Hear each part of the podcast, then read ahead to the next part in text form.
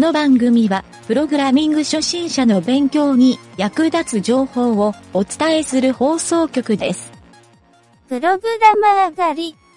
この中に一人、プログラマーはいるか？私です。自分の役割を言ってみろ。SE です。PM です。上流管理者です。全員プログラム書けないじゃん。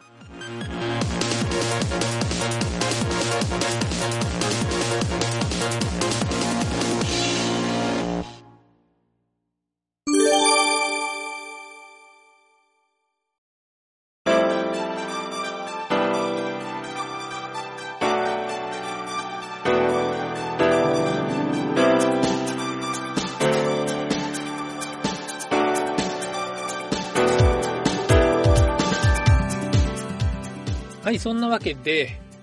プログラミングカフェの第6回目になりますね。えーこの丸抜ゲームっていうゲームを JavaScript で作っているわけなんですけど、えー前回 HTML についていろいろと説明をしてみましたが、今回はその HTML とセットで作られることが多い CSS について扱っていきたいと思います。前回お伝えした URL、はい、ここにですね、え今回扱う CSS ファイル、まあ、CSS の記述が見れるようになってるんですけど、それを見ながら、この今回の放送を聞いてもらうっていうのが一番いいと思うんですが、とりあえず前回、えーお伝えした URL ですが、今回も、ポッドキャストのエピソード詳細欄に URL を書いておきますが、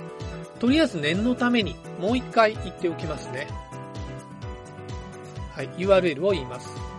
http:// コロンススララッッシュ bit.ly スラッシュ数字の3アルファベットの axh 数字の2、アルファベット大文字の R、アルファベット小文字の J。はい、もう一回言いますね。http コロンスラッシュスラッシュ bit.ly スラッシュ。数字の3、アルファベット小文字の axh 数字の2、アルファベット大文字の R、アルファベット小文字の J。はい、このショートリーという機能で設定してあるので、実際これを、この URL にアクセスすると、えー本来のちょっと長い URL に変換されるので、えーそちらの方から CSS の内容を見てください。はい、それでですね、えー今回ですね、この丸抜ゲームで使ってる CSS の中なんですけど、非常にそんなに長くない書き方をしていて、基本的にはテーブルタグの設定のみしてあります。まあ、具体的に言うとテーブルタグとテーブルの中に入っている TD タグですね。はい。あとちょっとしたテクニックでマウス操作に関する設定っていうのを入れているので、えーこのテーブルタグがですね、えーちょっとまだ初心者で扱い慣れてないという方は覚えておくとちょっといろいろ使えるテクニックだと思うので、えー今回の放送を聞いて参考にしてみてください。はい、それではちょっと解説をしていきますが、まずですね、テーブルタグにはですね、僕は必ずセットをするんですが、 border-collapse っていう設定があって、えーここの値を collapse っていう値を設定しておくんですね。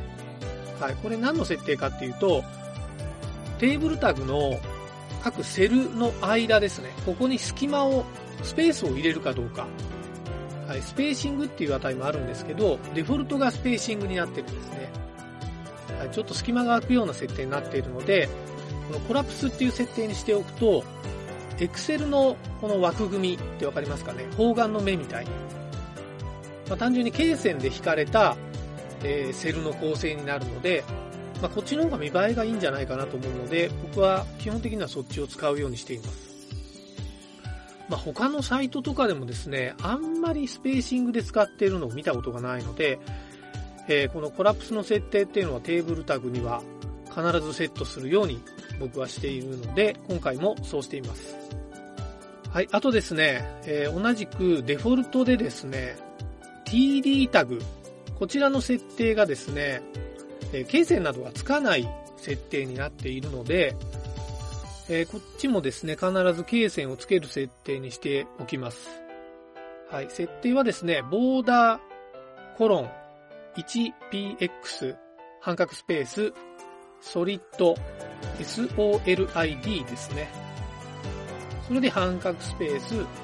今回は黒の罫線なので、ブラックっていうのに入れて、セミコロンを押しておきます。はい、これを書いておくだけで、えーテーブルのセルタグ、TD タグですね。テーブル内の TD タグに罫線が引かれて、まあ、見た目がですね、Excel みたいになってくれるので、えー非常にですね、デザイン的に問題がないかなと思います。まあ、余裕がある人はここの色を変えたりして使ってもらえるといいんじゃないかなと思いますね。はい。あと、ちょっと少しデザイン的なテクニックなんですけど、まあ、こうしたですね、サイトを、テーブルタグを作るときに、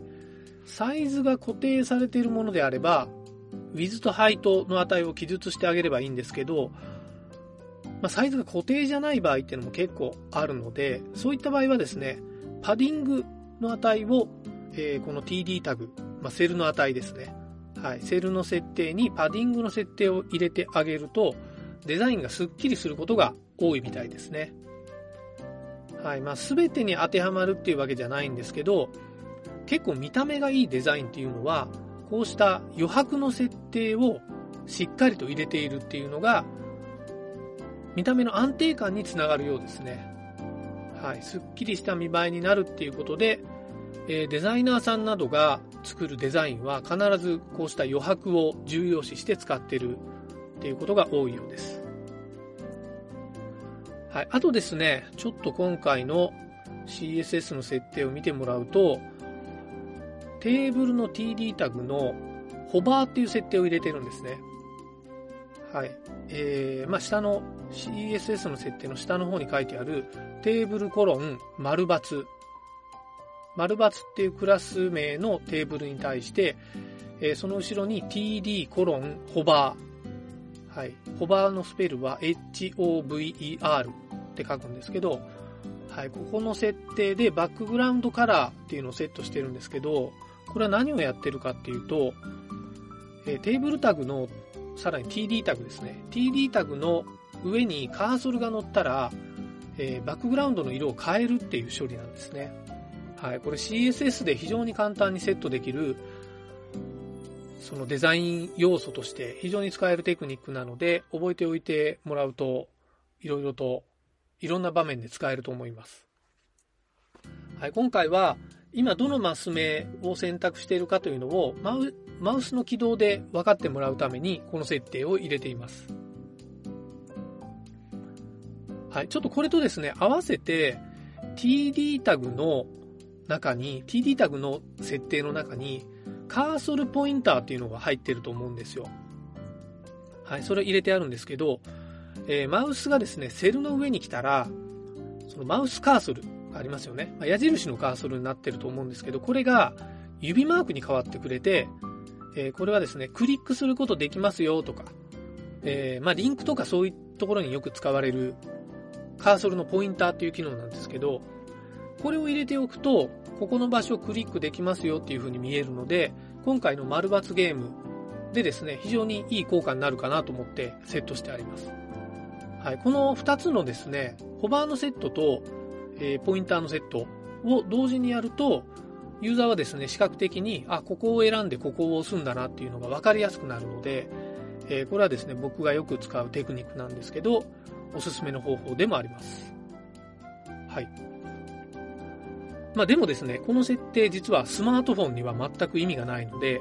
えーあくまでパソコン用の設定というふうに考えてください。はい。スマートフォンはマウスカーソルがないですからね。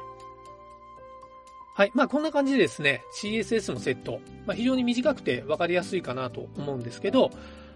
えー、とりあえずこれで一旦 CSS のセットは完了になります。まあ、番組の最初で言った URL から、えーダウンロードというか、コピーしてもらった HTML と CSS を開くと、えー今回セットした表示がそのままブラウザーで見ることができるので、えーぜひですね、その HTML を、まあ、ブラウザにドラッグでもしてもらうといいかなと思います。まあ、ドラッグすると簡単に見えますんで、はい。まあ、あえてサーバーなどに置かなくても、えーこういう風に使えるっていうのも分かってもらえると思います。はい、こんな感じで HTML と CSS のセットができたので、えー次はいよいよですね、JavaScript のコーディングを行いたいなと思います。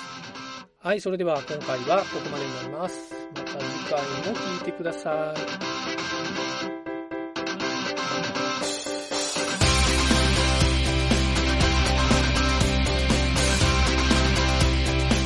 番組ホームページは http:// スラッシュスラッシュ mynt.work スラッシュラジオスラッシュ